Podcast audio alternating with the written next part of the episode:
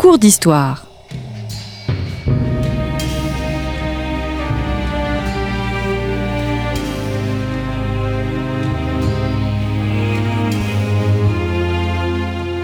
On retrouve Christophe Dickès. Chers auditeurs, bonjour, bonjour à toutes et à tous et merci pour votre fidélité à Storia Voce.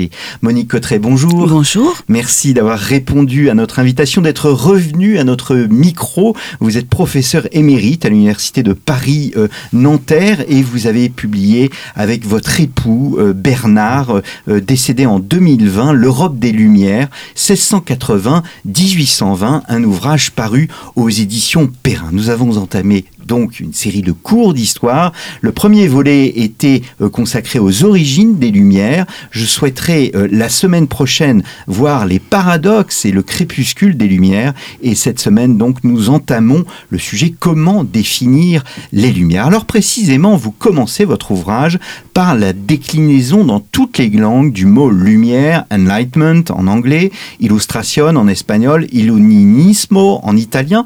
Le premier enseignement de votre ouvrage est le mot de lumière au pluriel, donc, prend tout son sens parce que chaque pays recouvre une réalité différente. Oui, tout, tout à fait. Euh, les, les, lumières françaises sont comme une explosion, une réussite, euh, alors que l'Aufklärung, c'est plutôt le chemin mmh. vers les lumières, l'effort mmh. pour. D'un côté, les lumières sont là, et, et de l'autre, elles sont un objectif à atteindre. Et euh, l'enlightenment aussi, c'est un processus. Voilà, c'est un processus, et non pas quelque chose de déjà, de, de déjà fait, de déjà arrivé. Et dans les dans les pays du sud de l'Europe, en, en, Italie ou bien euh, en, en, Espagne? On est plus du côté français, parce que il me semble que en, dans les pays catholiques, euh, il y a une forte opposition à l'Église et que donc ça, ça donne cette rupture euh, plus peut-être un peu plus grinçante euh, que dans les pays protestants. Non pas que tout se passe bien pour les hommes des Lumières, il peut y avoir des problèmes, mais beaucoup moins graves. Hmm. Alors les révolutions de 1848, bien postérieures euh, évidemment, que vous n'abordez pas ici dans votre ouvrage, pourraient nous faire croire à une unité de perception, de conception. Pourtant, la réalité de la fin du XVIIe siècle et de tout le XVIIIe siècle est évidemment tout autre. C'est oui, ça a été une de nos surprises. C'est un siècle de guerre, hein, le XVIIIe siècle. On est trois années sur quatre, on est en guerre en Europe. C'est quand même, euh, c'est c'est quand même étonnant. On le voit pas trop en France parce que les guerres ne sont pas sur le territoire, donc elles sont toujours moins euh, moins mal vécues que lorsque le territoire est occupé. Mais mais c'est un siècle qui est malgré tout un siècle assez assez violent, assez difficile et où les contradictions sont importantes. Euh, entre la France et l'Empire, et puis entre la France et l'Angleterre.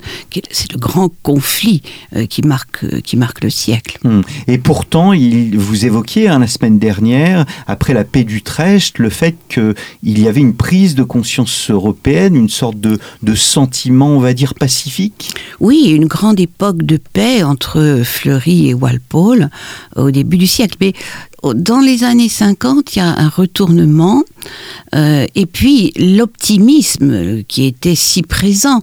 On avait chez Voltaire cette idée que le vin de France allait convertir les musulmans. On n'y est pas arrivé. Hein.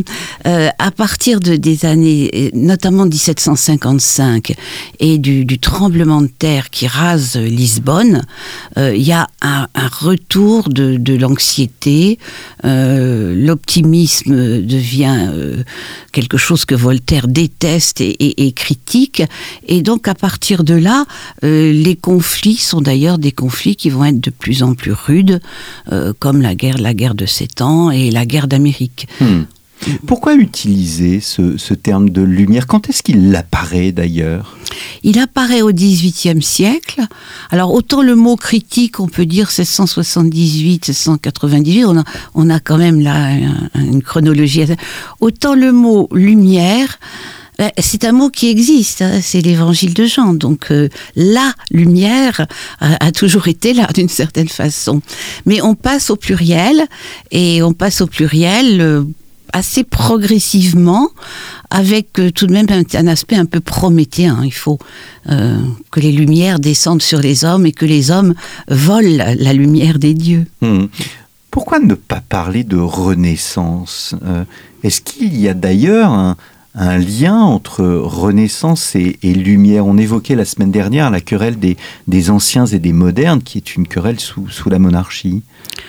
La Renaissance et l'humanisme, la grande différence, c'est que bon, le- l'exemple même de l'humaniste, c'est Pic de la Mirandole. Donc, à cette époque, un seul individu peut encore tout, tout brasser, euh, tout, tout embrasser, euh, être savant dans tous les domaines, enfin, ou du moins essayer. C'est encore possible. Alors qu'au XVIIIe siècle, euh, pour tout embrasser, on se met en groupe et c'est l'aventure de l'encyclopédie. On peut essayer de tout connaître, mais on ne peut plus le faire seul. Et donc là, il y a l'idée du travail en commun, et notamment, il y a l'évolution des sciences. Euh, le scientifique, au sens du XVIIIe siècle, commence à ressembler à, à nos scientifiques. On n'est plus dans ce macrocosme euh, qui était euh, macrocosme, microcosme, qui était l'idéal, l'idéal renaissant. Mais il y a des points communs entre la Renaissance, entre l'humanisme et les Lumières, notamment dans la critique des textes, euh, dans, la réflexion euh, philosophique. Hmm. Alors on pourrait dire que, et c'est une vision très franco-française que nous avons, et vous le montrez très bien dans, dans votre ouvrage, que les Lumières sont religieuses. Et la réalité est beaucoup plus complexe que cela. À travers l'exemple espagnol notamment, il y a des élites catholiques éclairées. Il y a en Espagne des élites catholiques éclairées, il y a quelques ministres éclairés, mais ils ont quand même beaucoup de, de, beaucoup beaucoup beaucoup de difficultés. Et même à la fin du siècle il y a encore des ministres qui peuvent être euh, condamnés par l'inquisition. Donc il y, a, il y, a, quand même quelque chose en Espagne qui qui fait que les lumières l'encyclopédie disait que méchamment que les lumières n'atteindraient jamais l'Espagne. C'est pas tout à fait vrai mais c'est vrai que l'Espagne n'est pas le n'est pas le cœur des n'est pas le cœur des lumières. Hum. et, et l'Italie bon on sait l'Italie divisée. l'Italie beaucoup plus euh, parce qu'il y a l'exemple fantastique de la Toscane que, nous avons découvert. Euh, la Toscane, euh, Léopold, qui sera le futur empereur, hein, c'est le frère de Joseph II, eh bien en Toscane a une politique. alors on dit toujours dans le despotisme éclairé, est-ce que c'est plus despotique ou est-ce que c'est plus éclairé? Eh bien Léopold est, de mon point de vue, je pense que Bernard était d'accord, le plus éclairé. Dès 1782, il pense à une constitution. Alors, on n'arrive pas vraiment à l'appliquer parce que c'est quand même compliqué. Il abolit la peine de mort. Il y a un vrai travail. Il y a des notions de souveraineté populaire. Bon, le peuple n'étant pas tout le peuple, mais il y a, il y a vraiment en Toscane un travail tout à fait, tout à fait intéressant. Et puis, parmi les grands hommes des Lumières, il y a Beccaria.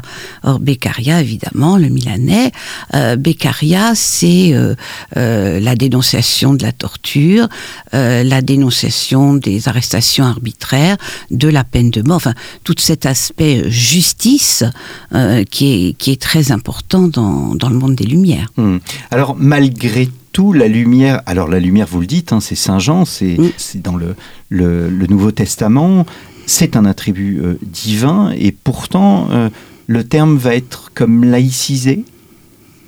Volé déport, transporté, euh, oui, mmh. oui, oui, oui. C'est-à-dire que le, euh, au fond, les lumières doivent se construire sans euh, Dieu, du fait précisément de la, voilà, du développement des sciences, de, de ces philosophes des, des, des Lumières, où c'est trop, euh, c'est anticipé oui, ce oui. qu'il va se passer pendant la Révolution française. Oui, non, non, je dirais pas du tout euh, jusque-là. D'abord parce que dans les pays protestants, il y a pas de contradiction.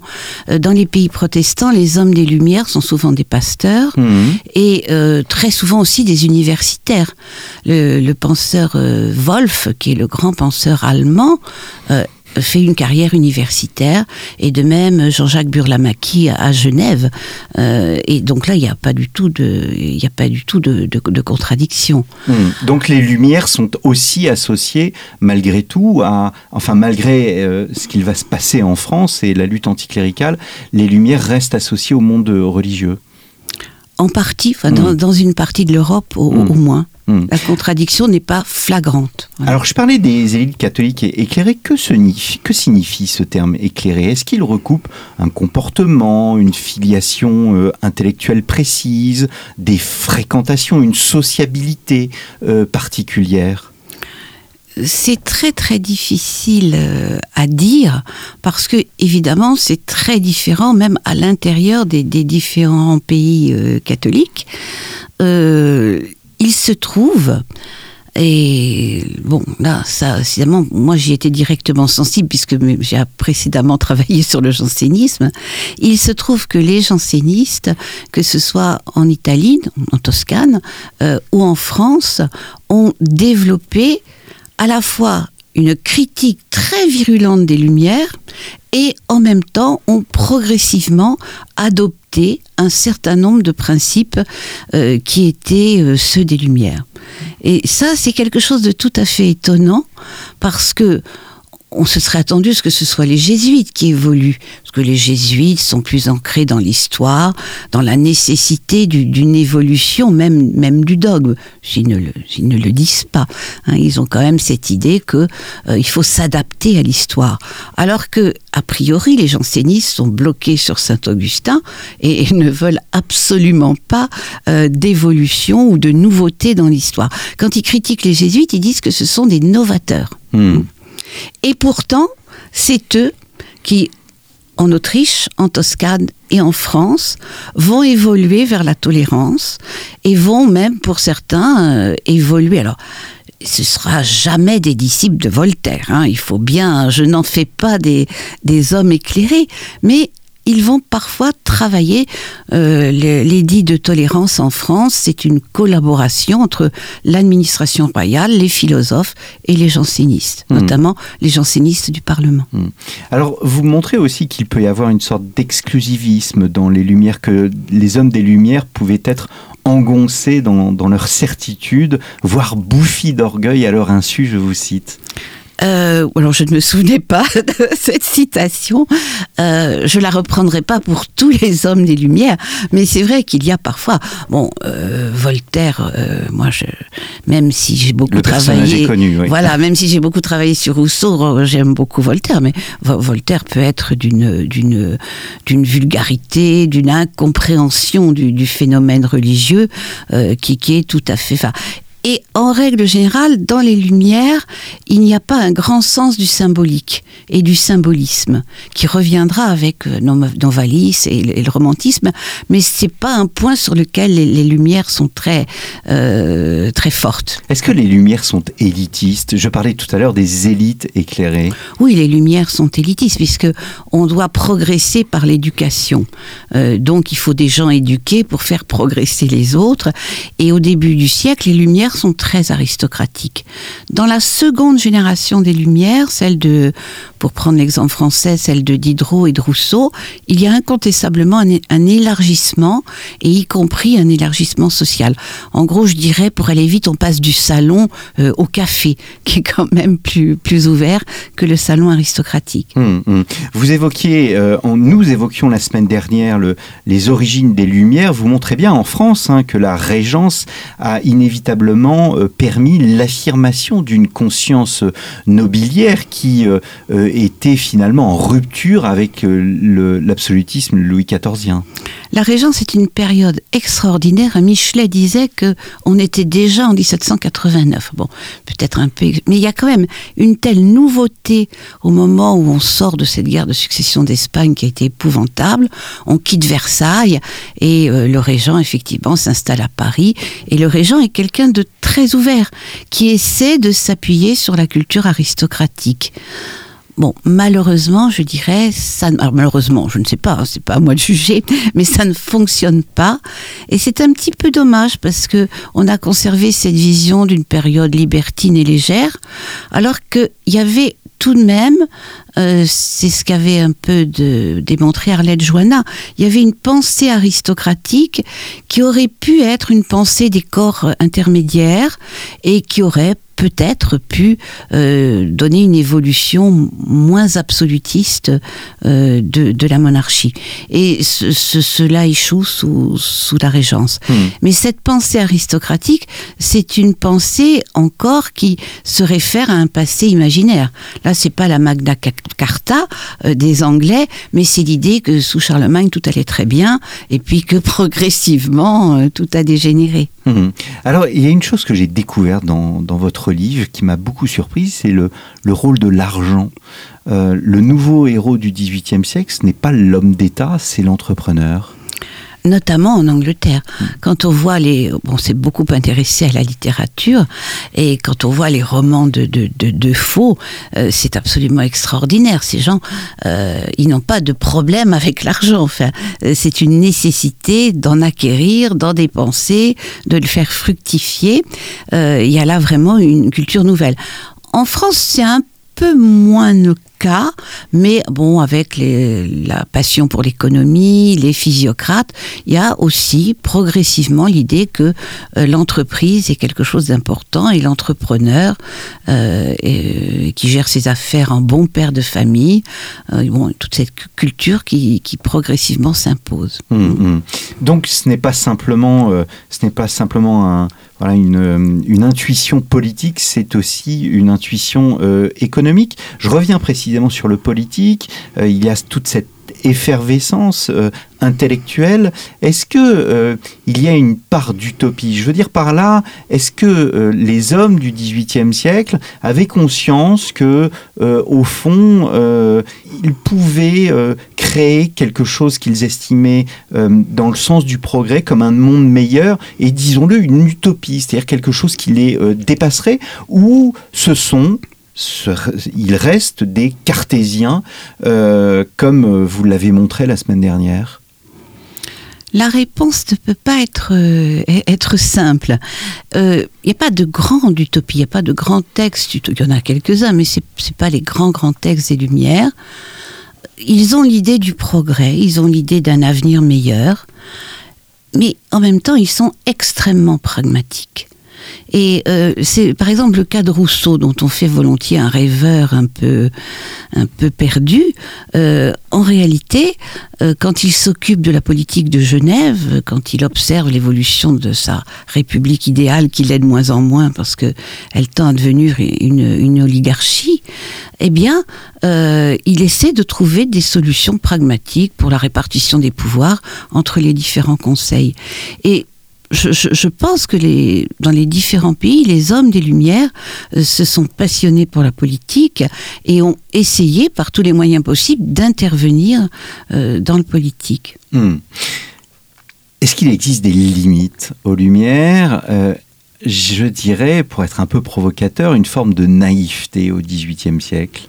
Oui, oui, il y a, bah oui, le, le, il y a un optimisme. Alors, il y a une autocritique de cet optimisme, hein, puisque Voltaire, finalement, dans Candide, il se, il se moque des, de il se moque des, optim, des optimistes dont il a été, mais ça, il oublie de le dire. Hein. Euh, donc oui, on peut parler d'une certaine, euh, d'une certaine naïveté, enfin d'une certaine confiance euh, dans, dans le progrès, dans, dans l'humanité. Est-ce qu'au fond, Voltaire ne voit pas le retour du tragique de l'histoire? Un peu comme le 19e siècle, 19e siècle, le siècle des révolutions, euh, qui veut mettre fin à la guerre en Europe, et puis euh, euh, c'est le progrès, le progrès technique, le Titanic, et puis cette Europe tombe dans la Grande Guerre de 14. C'est difficilement, euh, difficilement comparable parce que il me semble qu'il y a quand même au XVIIIe siècle, euh, moi ce, ce, que j'aime c'est chez ces, ces, hommes et ces femmes du XVIIIe siècle, c'est leur dynamisme. On a l'impression qu'ils ont qu'ils vivent plusieurs vies. Euh, si vous prenez quelqu'un comme Beaumarchais, c'est absolument extraordinaire. Enfin, ils, ils, font des tas d'entreprises, ils échouent, ils reprennent. Euh, euh, certains passent un certain temps en prison, hein, que ce soit à la Bastille ou, ou, ailleurs. Ils ont un dynamisme absolument extraordinaire. Mmh. Est-ce que nous, Français, nous n'avons pas reconstruit le récit euh, des Lumières en l'inscrivant voilà, dans, un, dans un roman national, dans une histoire au fond trop simple? Non, parce que euh, il y a quand même eu de tout temps des critiques des Lumières. Euh, c'est pour ça d'ailleurs que nous avons voulu aller jusqu'en 1820 pour voir comment se construisait euh, la, la, la, critique, la critique des Lumières. Mais ceci dit, évidemment, il y a eu un moment notamment dans ma jeunesse, hein, quand j'étais quand j'étais étudiante, où on avait une vision favorable des Lumières. Alors peut-être une vision un peu trop favorable, un peu trop euh, essentialisée. C'est-à-dire que on prenait les valeurs de Lumière, pour, lesquelles je suis tout à fait prête à, à me battre moi aussi, euh, mais euh, on ne regardait pas l'inscription dans le contexte historique. Et évidemment, après, très rapidement, on pouvait constater qu'il y avait des distorsions euh, qui étaient tout de même relativement importantes.